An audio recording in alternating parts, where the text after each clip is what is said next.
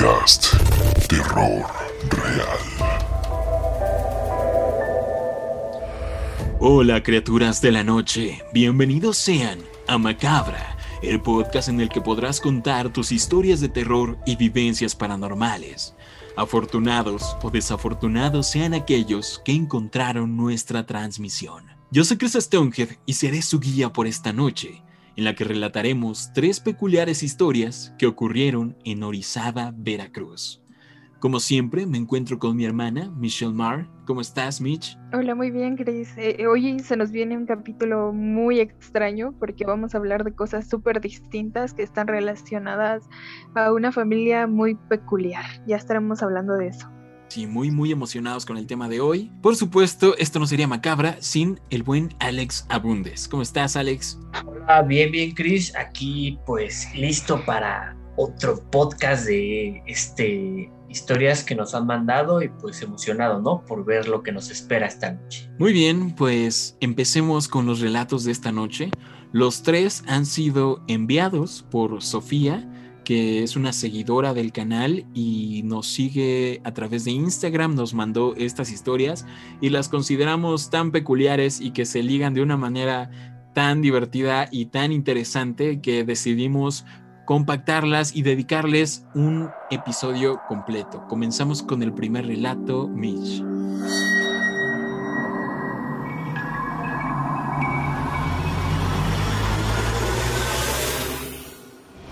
Las historias que nos narra Sofía tuvieron lugar en Orizaba, Veracruz, de donde ella es originaria.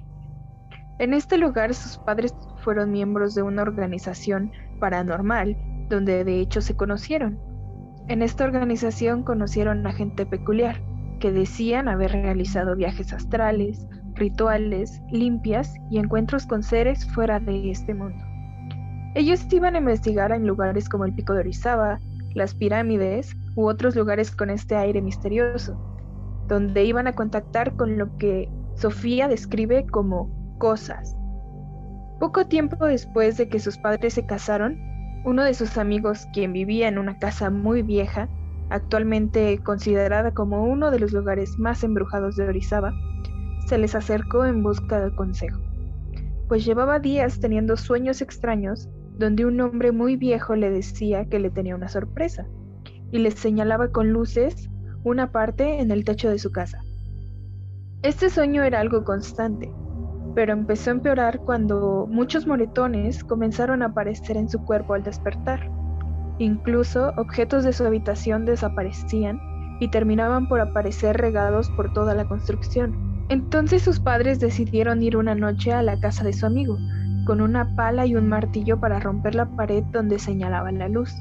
Comenzaron a escarbar y de ahí sacaron tres ollas de barro, que dentro tenían una sola moneda de plata de la época de la Revolución o incluso más antiguas. Y aunque parecía que las cosas iban a parar ahí, el señor volvió a tener sueños, donde el viejo le decía que era su culpa por haber llevado más gente, porque esas vasijas tenían oro, que era únicamente para él pero como él traicionó su confianza, ya no las tendría. Em, Sofía nos comentó que esta casa era una hacienda. En específico estamos hablando del ex convento de San José de García, que estaba conectada con otras casas de la época por una red de túneles, pero que en el tiempo del porfiriato, esto se refiere entre 1876 y 1911, cuando comenzaron a construir, encontraron varias vasijas vacías estaban llenas de cal. Esto nos llevó a preguntarnos a qué se debía que algunos obtenían riquezas, pero a otros les tocaba la cal. Poco después, el señor de la historia falleció, exactamente dos años después. Al parecer, algo lo afectó bastante en sus sueños. En una ocasión, tuvieron la oportunidad de tomarle foto a las vasijas una vez más, foto que Sofía amablemente nos proporcionó y que estaremos publicando en nuestro Instagram. Actualmente el paradero de estas vasijas es desconocido. Ok, muy interesante, muy, muy interesante. Entonces, para empezar, los padres de Sofía suenan como mis nuevos mejores amigos, la verdad. No manches. Totalmente. ¿Cómo que, se, justamente se, conocieron? ajá, ¿cómo, ahí, cómo que se conocieron en la organización paranormal? ¿Qué es una organización paranormal? Por Dios. Ah, Y- bueno, Sofía nos, nos menciona que, que era una organización que se dedicaba a buscar este tipo de cosas porque estaban muy metidos en el gnosticismo y es- estaban en busca de este tipo de conocimiento. Eh, ya estaríamos hablando más a detalle de eso un poco después, eh, pero ¿por qué no nos cuentas lo que investigaste sobre este lugar, Alex? Eh, bueno, sí, Jess, este, nosotros en un comienzo dudábamos de la veracidad de esta historia, pues no, no entendíamos realmente cómo alguien podía vivir en un ex convento, ¿no? De más de 200 años de edad, más aparte. Pero con una breve investigación, pues atamos cabos. Y pues mira, esta edificación fue construida por la Orden Franciscana desde los años 1803 y los 1828, haciéndola pues una construcción con 200 años de historia. Sin embargo, los frailes fueron expulsados en el año 1860 del convento, siéndole así adjudicada eh, la propiedad al gobernador de Veracruz, que en ese tiempo era Manuel Gutiérrez Zamora, y a su vez siendo sucedida a sus herederos. Y pues a partir de este hecho el convento tuvo varios usos, Eh, pues fue cuartel para el ejército de Napoleón III y principalmente, siendo algo de lo más relevante para esta historia, fue que funcionó como una vecindad hasta el año de 1993, donde los habitantes fueron desalojados debido al mal estado del edificio, digo, por obvias razones. Y pues a partir del año 2016 se restauró el convento y se realizaron recorridos guiados hasta lo que es la, actualidad. Eh, además de lo anterior, se tiene confirmado que Manuel Tolsa diseñó pasadizos secretos subterráneos y entre los muros del convento.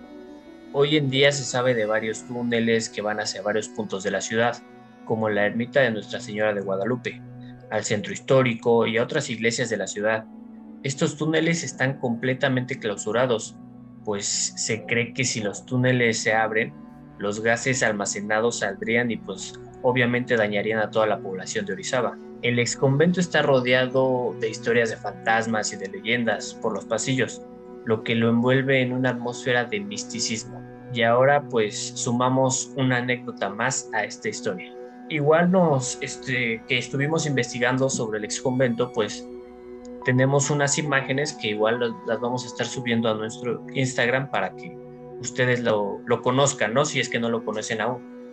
Sí, la verdad es que yo no he visitado Orizaba, Veracruz, pero es un lugar muy bonito.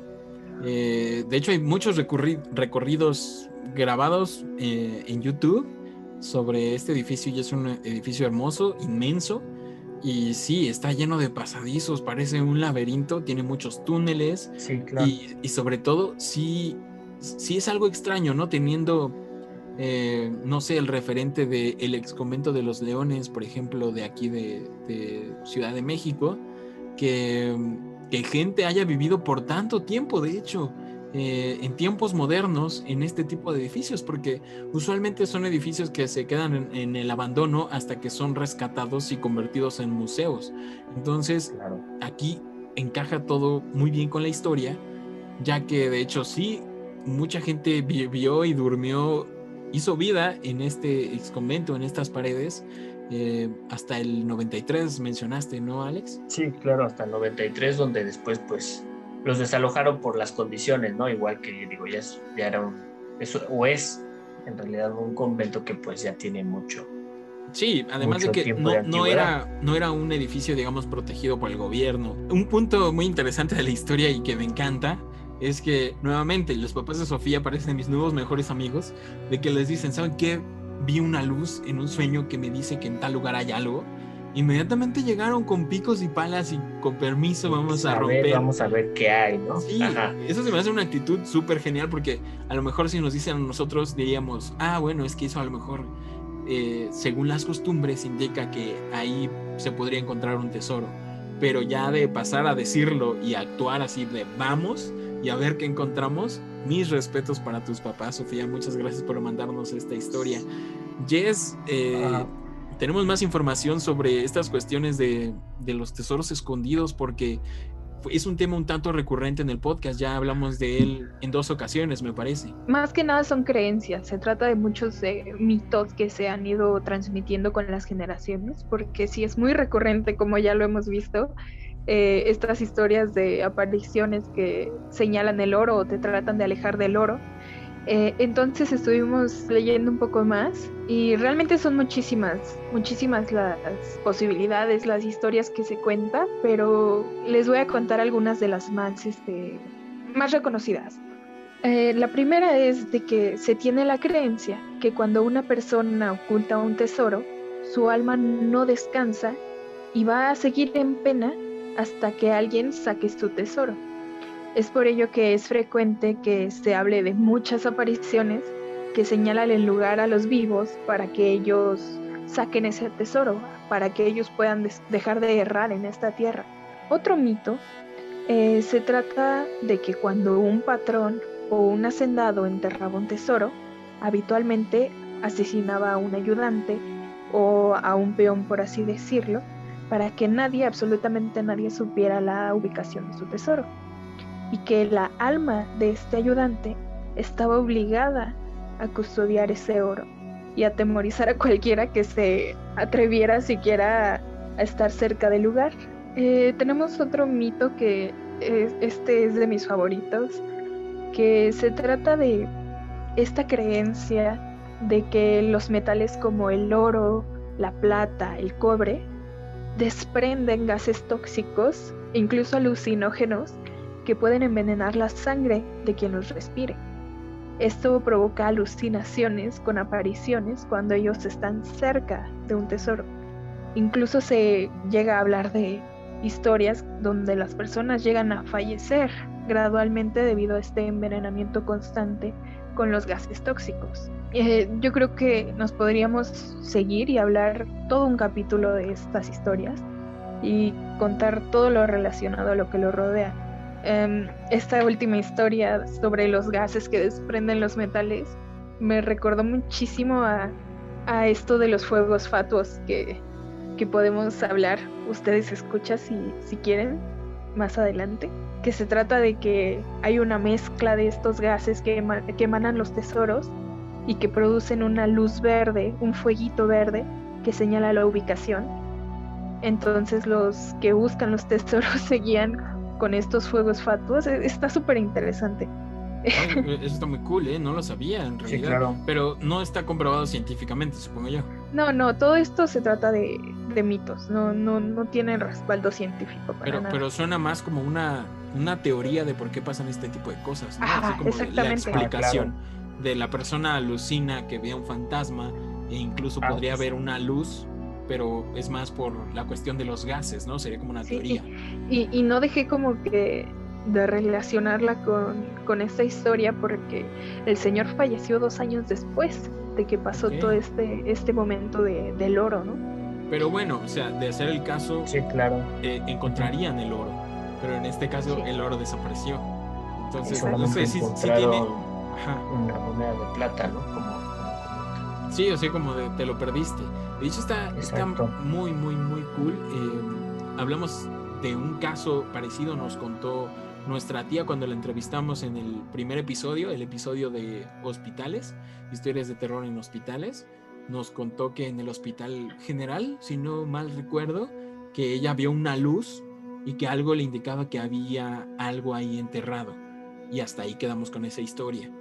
Después retomamos otra historia, me parece que en el episodio de exorcismos, en el que un espíritu eh, lo envió una seguidora anónima y un espíritu posesionó a una chica y precisamente estaba todo este rollo de que protegía un tesoro que estaba ahí enterrado. Está muy muy interesante el tema y yo creo que sí hay que retomarlo en un futuro.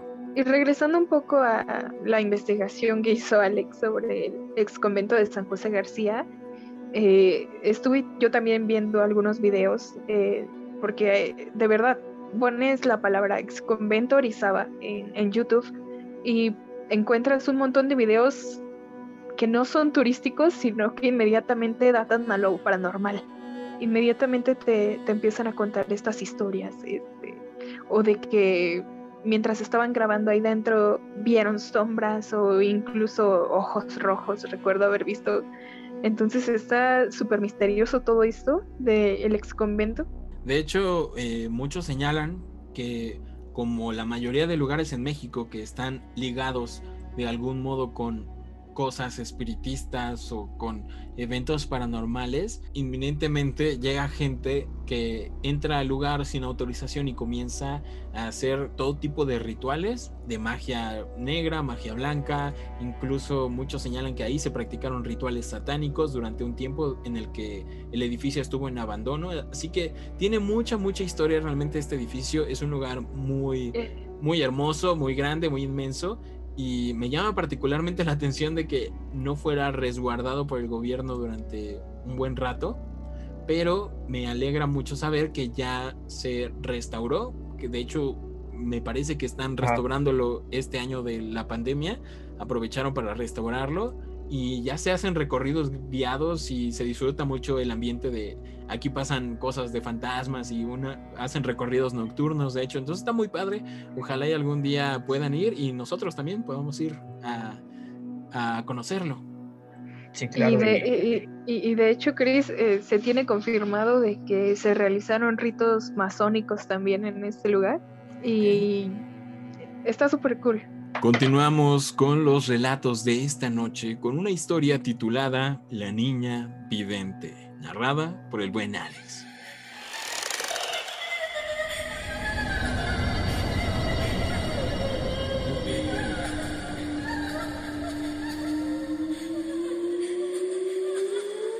Esta es otra historia enviada por Sofía. Ella nos contó lo siguiente. Su padre es dentista de profesión y a su vez, en esos años estaba involucrado en la asociación paranormal que mencionamos anteriormente. Pues bien, una de sus pacientes era Belinda, una niña pequeña que se decía hablaba con personas que no existían y que podía saber cosas que habían pasado y cosas que iban a suceder. Ya que el doctor era apasionado de los temas paranormales, en cada consulta él la ponía a prueba, preguntándole cosas sobre su vida, de las que absolutamente nadie tenía conocimiento. Cosas que iban desde lo más sencillo, como el nombre de sus mascotas, a los cuales siempre acertó. Un día, la niña le dijo a su padre, ¿Cómo está Sofía? Esto lo sobresaltó. Sofía era el nombre de su novia y futura madre de su hija, Sofía, que nos envió las historias. Vale la pena mencionar que en ese tiempo sus padres aún no estaban casados y que tan solo llevaban un tiempo saliendo. Belinda parecía saber que era una persona muy importante para él, o que lo sería. Por supuesto, él nunca le había mencionado el nombre de Sofía. Él le respondió, ¿por qué lo dices? y ella le dijo tranquilamente que fuera a verla lo antes posible, que Sofía lo necesitaba. Y ya sea por una coincidencia o por algo mucho más misterioso, cuando el doctor fue a visitar a su novia, se enteró que había sufrido un accidente en motocicleta ese mismo día y que sin duda necesitaría su apoyo. Bueno, eh, mira, no, no, nomás digo, este, este, esta historia que nos cuenta sobre la niña Belinda, eh, pues la verdad está increíble, ¿no? Este, digo, una persona que dicen que, sabe cosas del pasado y puede saber cosas del futuro, yo creo que es algo muy, muy interesante, ¿no? Está súper genial y además, eh, pues supongo que como dentista, pues está en contacto con mucha gente y conoce a muchas personas, ¿no? Entonces, sí me imagino y me pongo en la posición del doctor, del papá de Sofía, de, de si ve, una paciente y le cuentan que, no sé, que ve cosas o cualquier cosa, pues él como miembro de la asociación paranormal o, interesado por los temas, sí lo veo intentando hacerle preguntas, ¿no? Para poner a prueba, para ver qué tanto realmente, pues qué es, qué es verdad y qué no. Entonces está súper genial la historia. Insisto en que podrían ser mis mejores amigos, los papás de Sofía. Totalmente. Claro, ¿no? Y bueno, igual, pues, digo, el papá como este, que ponía, la ponía a prueba, ¿no? Y pues obviamente, digo, lo increíble es como siempre, siempre acertaba. Hay personas que se dedican a, analizar eh, aspectos físicos eh, del momento en el que está contigo y puede adivinar muchas cosas con respecto a tu vida digámoslo así, como en la serie de Sherlock, ¿no? De que ve y analiza todo. Y mucha gente se dedica a estafar a muchas personas eh, usando este análisis. Pero en el caso de Belinda, que se llama la niña, pues no lo veo porque pues eran detalles que, era imposible que supiera. Y además, de que era una niña pequeña, ¿no? Sí. Y no había verdadero motivo de, por qué estar engañando a tu dentista, ¿no? Y siempre acertó. Mitch, me parece que investigaste más al respecto de la clarividencia. ¿Puedes contarnos un poquito sobre eso? Eh, sí, Chris, estuve investigando un poco sobre la clarividencia, como tal eh, se les llama ese tipo de personas que tienen ese don como videntes, que es en este caso de, Belinda. Eh, tratando de explicar un poco esto, realmente no lo podemos abordar del tema científico, con fundamentos científicos que hablen de esto, pero sí lo podemos hablar desde el punto de vista de la comprensión esotérica. Podemos definir a la clarividencia como a esta capacidad de ver con claridad, la capacidad que tienen estas personas para abrir un estado superior de la mente e incluso llegar a conciencias superiores. E, este tipo de clarividencia se puede dividir en varios. Uno de ellos es la telestesia, que de hecho está presente en esta historia y ya verán por qué. Esta es la capacidad de ver remotamente lo que está pasando en ese mismo momento a la distancia, como lo fue al ver el accidente de motocicleta ese mismo instante y poder decirle al doctor. Otro tipo es la precognición. Esta es la capacidad con la que se pueden visualizar los hechos futuros. En este caso, también podría ser que esté presente, puesto que Belinda percibió que Sofía iba a ser una persona muy importante en el futuro del doctor y que además incluso la pudo haber visto como su, su esposa. Otro tipo de clarividencia es la retrocognición. Es mediante la cual se pueden ver los hechos pasados y también existe la sinestesia, que esto va más acerca de percibir la energía el aura que rodea a los seres vivos e incluso a los lugares. ¿Qué opinan al respecto? De hecho, yo me, sorprendí cuando Alex estaba relatando la historia, por esto que mencionas de la precognición, que es ver el futuro. Cuando dice, ¿cómo está Sofía? Me sacó mucho de onda porque, bueno, no sabía que la mamá de Sofía también se llamaba Sofía.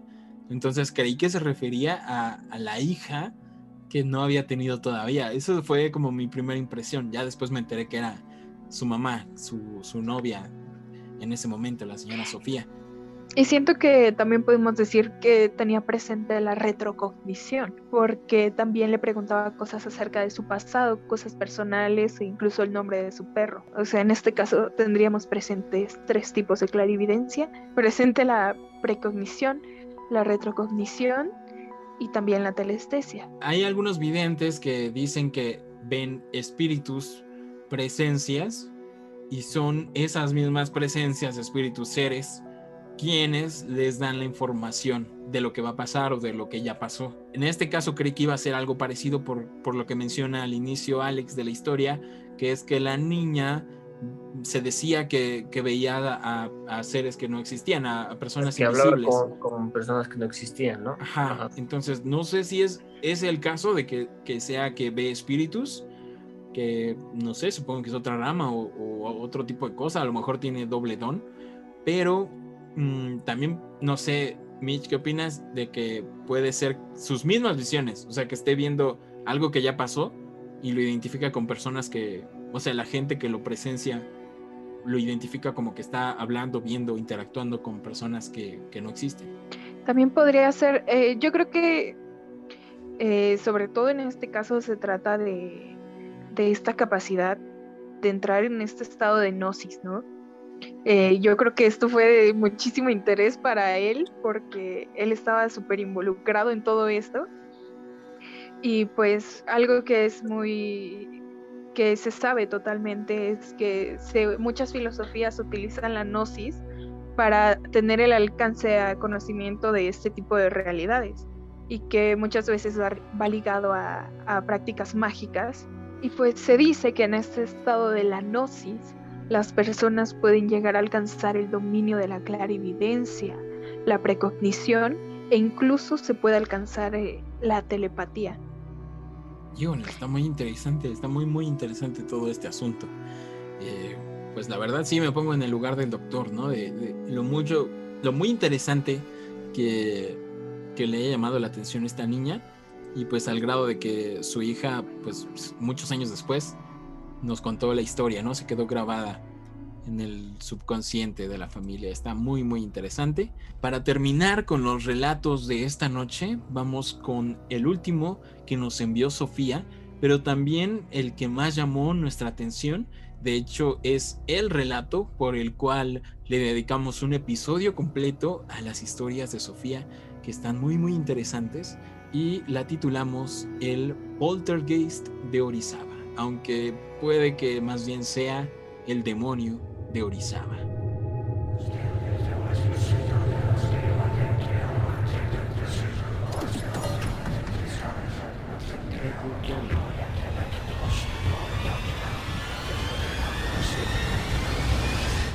Esta historia comienza hace 10 años, en el fraccionamiento donde actualmente vive Sofía junto a sus padres.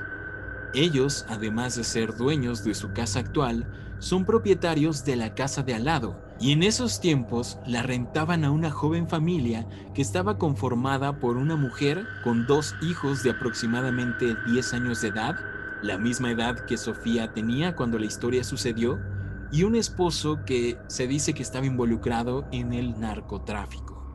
Cabe mencionar que el señor y su familia adoraban a la Santa Muerte. Los padres de Sofía que estaban involucrados en la organización paranormal y en el gnosticismo presentían que algo no estaba bien con ellos. Y todo comenzó cuando la señora a quien le rentaban se embarazó.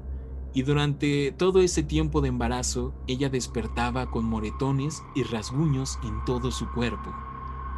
Claramente los padres de Sofía se preocuparon por la mujer creyendo que tal vez su marido la maltrataba físicamente. Sin embargo, la familia siempre negó que existiera violencia y jamás descubrieron nada de ese tipo. Y toda esta situación unió mucho a la madre de Sofía, que sabemos que se llama Sofía, con la mujer a quien rentaban. Un día, la señora le preguntó que quién había vivido antes en esa casa, pues en la noche se escuchaban ruidos de naturaleza peculiar. Pasos que subían y bajaban las escaleras, el ruido de muebles moviéndose y el sonido de platos que se quebraban en el piso, pero al ir a ver todo seguía en su lugar. Durante un tiempo, el esposo se fue de su hogar. Al parecer, estaba huyendo de alguien por el tema del narcotráfico. En ese lapso ocurrió uno de los primeros sucesos que atormentaron a la familia por mucho tiempo. Pues esa noche la esposa se quedó sola con el hijo recién nacido, cuando de pronto escuchó cómo la puerta se abrió y comenzó a escuchar pasos en el piso de abajo. Ella bajó a ver si se trataba de su esposo, solo para hallar que no había nadie. En ese instante comenzó a escuchar una voz susurrándole en el oído. Solo pudo gritar muy fuerte y correr hasta la casa de Sofía. Llamó a la puerta y muy alterada les preguntó si habían visto algo. Inmediatamente llamaron a la policía, sin embargo no hallaron a nada ni a nadie. A partir de ese hecho, todo empeoró considerablemente. Era de madrugada cuando la niña de 10 años, Carla, comenzó a quitar el mosquitero de la ventana de su habitación. Ellos vivían en un piso bastante elevado.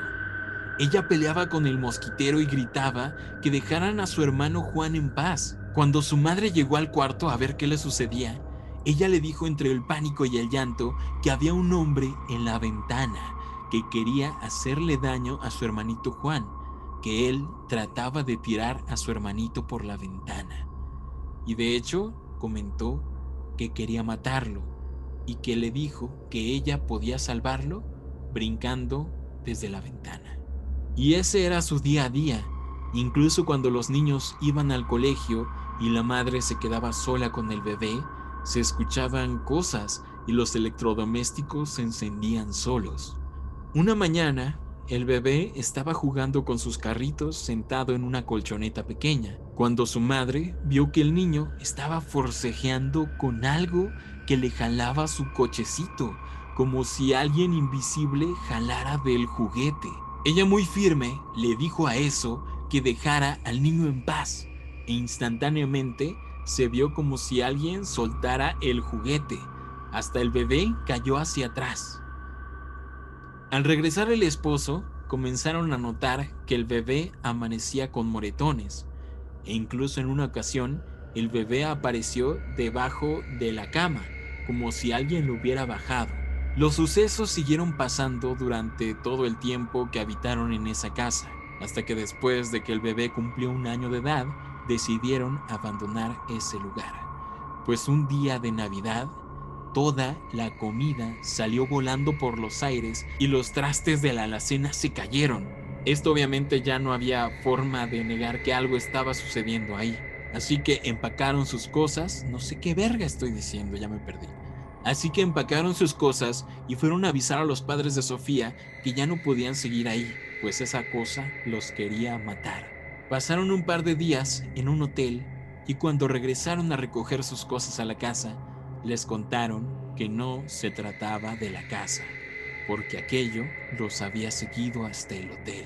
Les jalaban las sábanas al dormir, escuchaban cosas, la niña Carla estaba muy lastimada el bebé no paraba de llorar y ellos ya no podían dormir más. De ahí solo supieron de ellos que se habían mudado a Zacatlán y que pasados los seis meses el esposo había sido asesinado o que le había pasado algo relacionado con las adicciones. Muchos años después, la madre de Sofía se encontró a la esposa y en llanto le dijo que las cosas seguían muy mal y que esa cosa jamás los había dejado. Poco tiempo después, la abuela de Sofía comenzó a vivir en esa casa, en la casa de al lado, y llegó a escuchar cosas extrañas, como las que escuchaba precisamente la familia. Y un detalle que mencionaba es que durante la noche la casa tenía un olor muy fuerte a huevo podrido, y que a pesar de que un sacerdote fue a bendecir la casa, el olor no cesaba,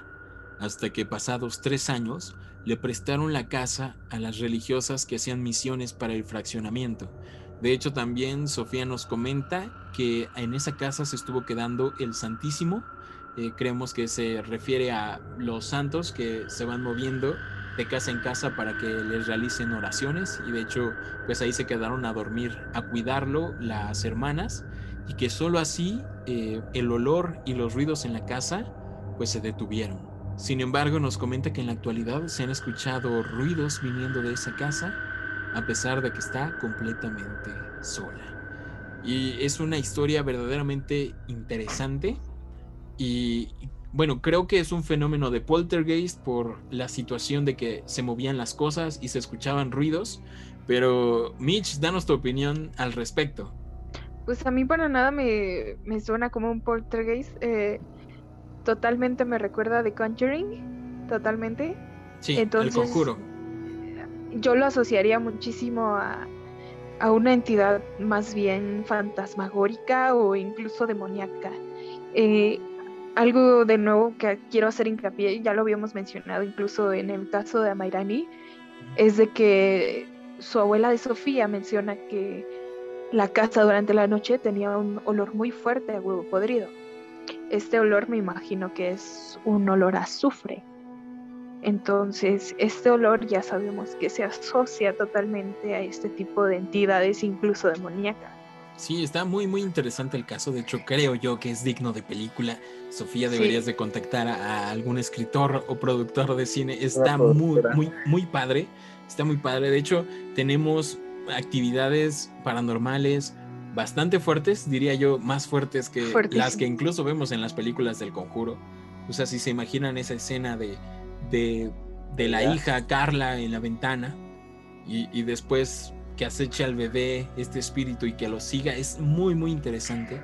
Y bueno, yo veo aquí patrones hablando de El Conjuro y de este tipo de películas que digamos que es el ejemplo más popular. A mí totalmente me recuerda al Conjuro eh, en esta parte que, que menciona de que el bebé estaba forcejeando con algo invisible.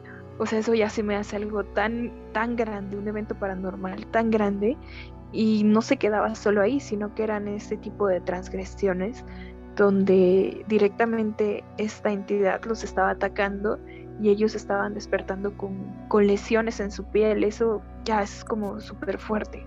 Sí, de hecho, bueno, yo no lo identifico tanto con un demonio, pero sabemos que en la historia del conjuro sí hay un demonio que es Balak, eh, la monja. Eh, pero digamos que sí hay casos registrados de espíritus que molestan, atacan, espíritus negativos, entidades negativas que atacan a, a los inquilinos de esas casas durante la noche mientras duermen y también hemos tenido casos muy populares en los que los espíritus buscan especialmente a los niños pequeños y a los bebés recién nacidos. Incluso se menciona este asunto del bautismo, de que los espíritus buscan a estos, a estos niños que no están bautizados eh, precisamente para poseerlos o para hacerles algún daño en específico. Y bueno, la verdad es que está increíble esta historia. Muchas gracias por todas tus historias, Sofía. La verdad es que yo sí le veo potencial de película a esta última historia, sobre todo. Está muy interesante cómo se relaciona todo alrededor de esta organización paranormal en la que estaban involucrados tus padres. Eh, por ahí creo que nos comentaste que ya no, ya no pertenecen a esta organización. Creo que ahora ya están más involucrados con la religión. Eh, está cool. Y eh, está muy interesante esta historia, me encanta, me encanta, suena a tal cual a una película. Eh, desgraciadamente falleció el esposo de, esta familia, el padre, pero mm, no sé, esto me recuerda a muchos casos. si se dan cuenta en las películas del conjuro, siempre estas actividades paranormales les ocurren a personas, a familias que están pasando por un muy mal momento. O sea, son familias que eh, que le están pasando mal en todos los aspectos y que su misma energía se dice que atrae este tipo de cosas. Y muchas veces que llegan a, ocurrir sucesos paranormales en alguna casa en específico, usualmente eh, está relacionada con algún tipo de maltrato, problemas familiares, violencia, este tipo de cosas. Y, y, está muy interesante de que esta historia en especial encaja a la perfección con estas descripciones. Sí, no, y creo que lo que fue bastante triste es de que incluso cuando ellos se fueron de la casa, eso lo siguió. Entonces nunca tuvieron ese momento de, descanso que, seguramente siguen buscando. Exactamente, ojalá y, pare pronto. Ajá, bueno, igual como, como dicen, ¿no? Entonces en ese caso, yo creo que ahí es más la desesperación, ¿no? De, de que pues, o sea, en un inicio ellos se como se cansaron, se hartaron y dijeron, no, sabes qué, esa es la casa, la casa tiene algo, hay alguien, este, pues vámonos de la casa. Y que los haya seguido, yo creo que es como que, pues, ¿qué onda, no? ¿Qué pasa? Y también es interesante cómo es este que en la casa seguían, este, se, se seguían escuchando, ¿no? Así es. eso es lo que llama la atención. No solamente que se fue con, con estas personas, sino que seguía ya en la casa. Sí, creo yo que en menor escala, porque la abuelita de Sofía pues no presenció tantas cosas y pues lo mismo el resto de personas que estuvieron ahí quedándose en esta casa, o sea, no fue algo tan fuerte como lo que sufrió esta familia. Creo que más bien como que se quedó la energía y por eso quedó como este olor y este tipo de ruidos. Pero bueno, creo yo que esa cosa ya sea una entidad demoníaca como diga Jess o algún espíritu, según esto de los poltergeist, pues más bien se aferró a la energía de la familia, de los niños, diría yo. Entonces, pues no sé, ojalá y, y haya terminado bien esa historia. Esperemos. Muy, muy interesante. Muchas gracias Sofía por contarnos estas historias. Te mandamos un saludo y un gran abrazo. Eh, salúdanos a, tus papás porque eh, son increíbles, son geniales. Eh, me encanta todos los detalles que diste alrededor de estas historias. Pudimos verificar la veracidad de, de ellas. La verdad es que están muy, muy padres. Y recuerden que ustedes pueden mandarnos sus historias a través de redes sociales. Nos encuentran en todos lados como Macabra Podcast, sobre todo en Instagram, macabra.podcast. Y tenemos un correo electrónico que es macabra.podcast.gmail.com. Ahí pueden hacernos llegar todas, todas sus historias eh, paranormales y de terror y sucesos extraños. Sí, a mí me encuentran en Instagram como mich.el.mar y en mi cuenta de fotografía como natura-el. Perfecto. Alex Abundes, ¿en dónde te puede seguir la gente? Sí, eh, bueno, a mí me pueden seguir en redes sociales como alex-abundes, ya sea Instagram o Twitter. Y también para recordarles que en el Instagram de Macabra eh, subimos las imágenes de, de, los episodios que hemos tenido para que tengan igual un poquito más de visión de, de qué estamos hablando. Sí, vamos a subir las fotos del ex convento, que es un lugar hermoso y fascinante, el cual me parece que ya pueden visitar, y las fotos de las vasijas, la foto que quedó pues para darle veracidad a esta historia. A mí me pueden seguir en todas las redes como Chris Stonehead. Eh, nos ayudarían muchísimo suscribiéndose al canal de YouTube de Macabra. Vamos a estar subiendo más contenido siguiéndonos en todas redes sociales. También nos pueden seguir a través de Spotify por si gustan escucharnos por ahí. Y nos ayudarían un montón compartiendo nuestro contenido con personas a las que sepan que les gustan este tipo de temas, que sean tan extraños como nosotros y que sean apasionados de estos temas porque aquí son siempre bienvenidos. ¿Algo más que les gustaría agregar, Mitch, Alex? Nada más agradecerle a todos los que nos envían sus historias y pues que así siga. Y también para esta nueva temporada vamos a tener muchos invitados especiales.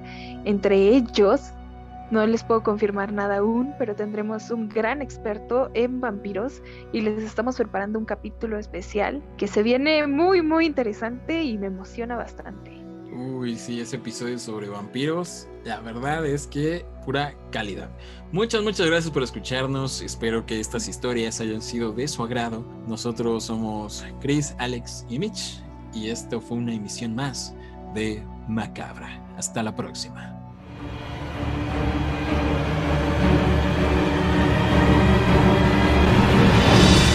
Macabra Podcast. Terror real.